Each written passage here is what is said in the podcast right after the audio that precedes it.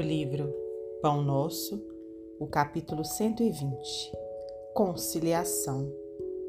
Concilia-te depressa com teu adversário, enquanto estás no caminho com ele, para que não aconteça que o adversário te entregue ao juiz, e o juiz te entregue ao oficial de justiça e te encerrem na prisão.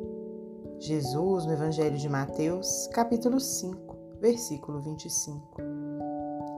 Muitas almas enobrecidas, após receberem a exortação desta passagem, sofrem intimamente por esbarrarem com a dureza do adversário de ontem, inacessível a qualquer conciliação.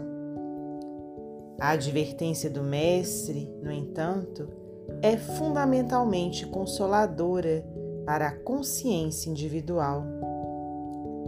Assevera a palavra do Senhor, concilia-te, o que equivale a dizer: faze de tua parte.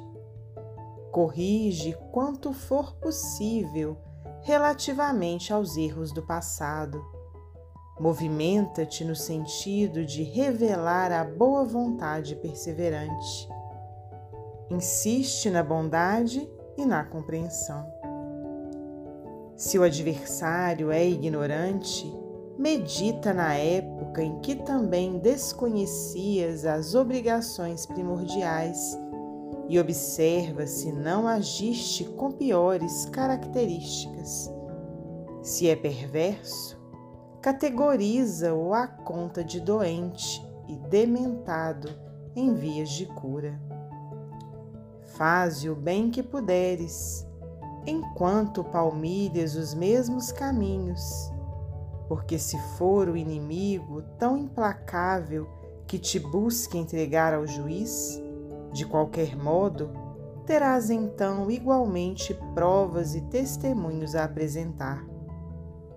Um julgamento legítimo inclui todas as peças e somente os espíritos francamente impenetráveis ao bem sofrerão o rigor da extrema justiça.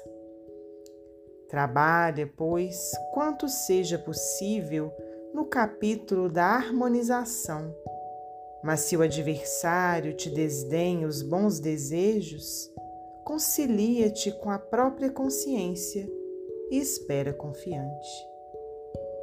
Emmanuel Psicografia de Francisco Cândido Xavier.